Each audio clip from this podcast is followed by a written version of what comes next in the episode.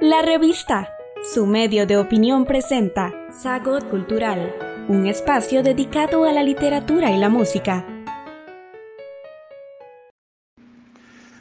Hola queridos amigos de la sección cultural de la revista. Estoy aquí una vez más con el programa, este, nuestro programa de pensamiento, de cultura, eh, apoyado y dirigido por la Universidad Técnica Nacional. Quiero hablarles hoy de lo que yo llamaría el gran dilema contemporáneo. ¿En qué consiste este dilema? El mundo entero trata hoy en día de asimilar el concepto de relativismo cultural, de no pensar más en términos de culturas hegemónicas, lo que no significa que estemos exentos de leer a Víctor Hugo y a oír a Beethoven, sino más bien de culturas que de manera genuina dan voz al sentir auténtico de cada pueblo y que como tales merecen ser estudiadas en su propio contexto y de acuerdo a sus propios cánones. En el Chaco habita una población indígena llamada Simba. Simba significa trenza. Ellos suelen llevarla inusualmente larga, a veces arrollada sobre la cabeza y cubierta por un turbante. Hablan la lengua guaraní pertenecen geográficamente a Bolivia, pero en lugar de estar en proceso de extinción, como la mayoría de las civilizaciones autóctonas, los simbas no cesan de expandirse y su población no parece en modo alguno amenazada por el tsunami cultural de la globalización. Son ágrafes, esto es, no saben escribir. Su historia es preservada únicamente a través de transmisión oral, no tienen escuelas, no tienen iglesias, recusan instituciones como la propiedad privada y todo lo que Occidente ha intentado en una otra ocasión ofrecerles. Cultivan su tierra y se dicen felices y pacíficos. Cuentan que durante la guerra del Chaco, un Simba tuvo que cargar al hombro durante tres días a un hacendado seriamente herido en una batalla. Poco antes de morir, el hombre llamó a su lecho de muerte a su Salvador y le preguntó, ¿qué quieres que te ofrezca? Te daré lo que pidas. Nada, respondió el Simba, inescrutable. Te daré una escuela y educación para los tuyos. No la necesitamos. Te daré una iglesia. No creemos en las iglesias. Te daré cuando dinero me pidas. En mi tierra el dinero no tiene sentido y todo es comunitario. Algo tienes que querer. Solo dímelo y ya mismo giraré órdenes para que te lo den. Pues deme unas cuantas hectáreas para que los míos puedan expandir su territorio y seguir cultivando la tierra. Eso es todo. Y así lo hizo el hombre moribundo. Aquí tenemos una civilización al margen de todas las sacrosantas instituciones occidentales, autosuficiente, que rechaza la noción de propiedad privada, que cree en la colectivización de la tierra y que se niega incluso a aprender a leer y escribir. No son los únicos, ¿ah? Ya el, gran Jean-Jacques Rousseau, en su discurso sobre el origen de la desigualdad de los hombres, critica acervamente el alicrejo de Gutenberg, la imprenta, y considera que la palabra escrita traiciona y corrompe el discurso oral, y ello a pesar de su profunda fe en la democratización del conocimiento.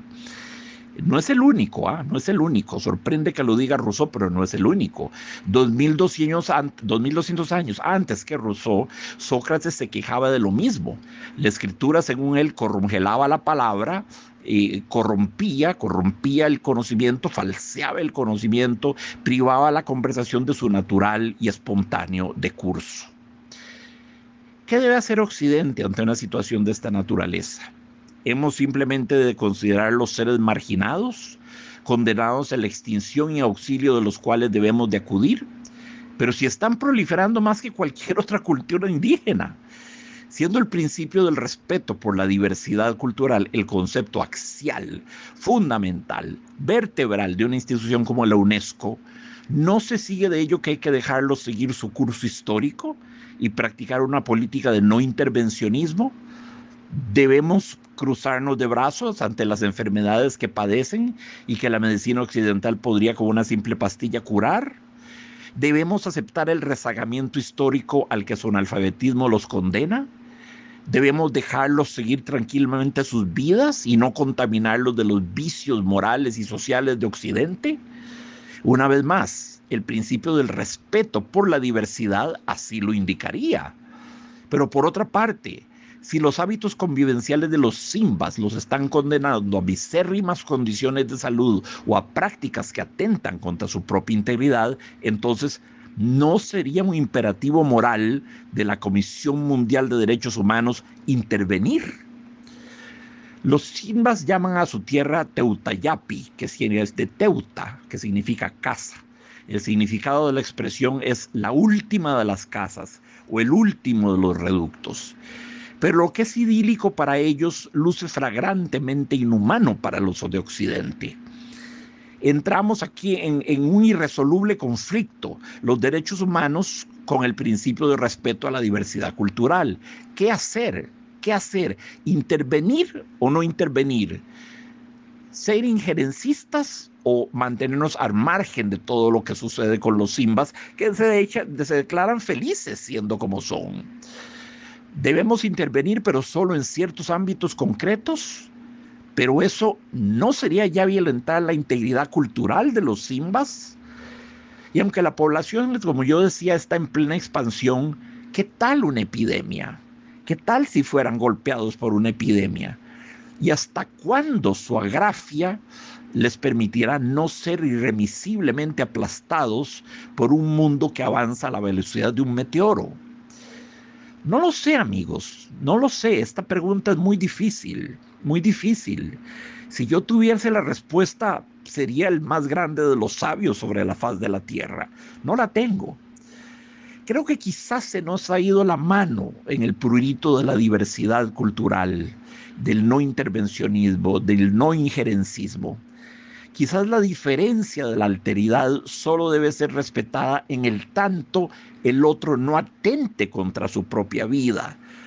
Porque si ya eh, esa diferencia supone que los otros se están matando o muriendo o asesinando unos a otros, sería nuestro deber ético intervenir.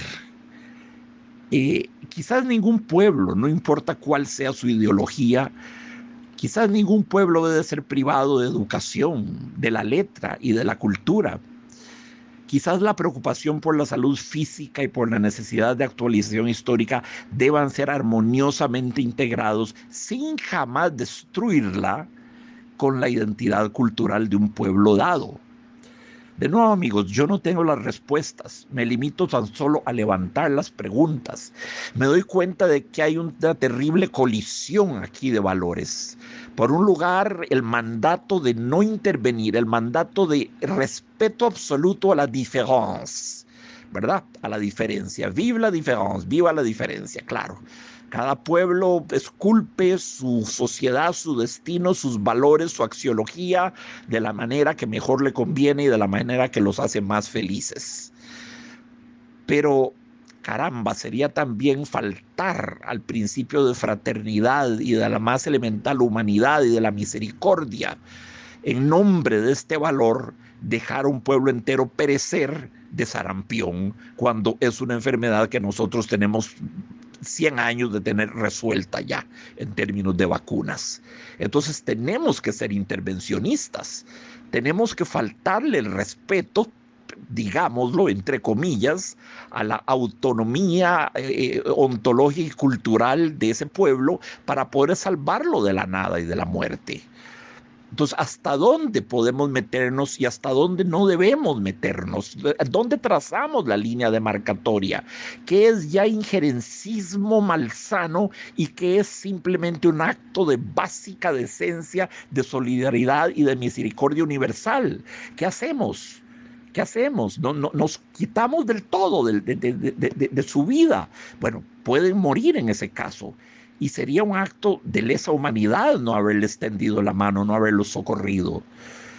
Pero también si entramos con todos los artefactos, televisión, videojuegos, PlayStation y todas las porquerías en que está anegado Occidente hoy en día, sería aniquilarlos como cultura, sería barrerlos, sería imponerles la globalización, sería no respetar su especificidad cultural como pueblo, como comunidad. Y esa especificidad es sagrada, no podemos, no podemos pretender alterarla. Sobre todo que lo que Occidente tiene que ofrecer en ese aspecto es mucha basura, ¿verdad? Es mucha la basura que les podemos meter. Sí, sería muy lindo que apreciaran a Beethoven y leyeran a Víctor Hugo, pero no, no les vamos a llevar a Beethoven y a Víctor Hugo, no. Les vamos a llevar a Indiana Jones, Spider-Man, Godzilla, Batman y todas las imbecilidades en que Occidente vive en estado de lobotomía permanente, ¿verdad? Entonces, ¿qué hacemos? ¿Hasta dónde nos metemos y hasta dónde no nos metemos? ¿Qué es una actitud humanitaria, socorrista, solidaria? ¿Y dónde comienza ya la intervención política, la, la, fagocitación, la deglutición de una cultura por otra? para convertirla en un, en un réplica, en un, en un, en un clon de, de, de sí misma.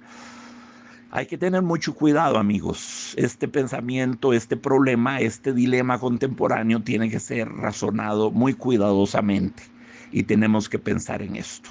De nuevo, yo solo tengo las preguntas, no tengo las respuestas y ni siquiera estoy seguro de haber formulado las preguntas correctamente. Ustedes me dirán, ustedes me dirán qué piensan. Pero este, este es uno de los grandes dilemas del mundo en el momento actual quizás el más grande incluso, quizás el más grande a mi modo de ver las cosas. Un fuerte abrazo queridos amigos y seguimos en contacto. Estamos en las plataformas de Spotify, Apple Podcast, Google y Anchor como la revista. La revista.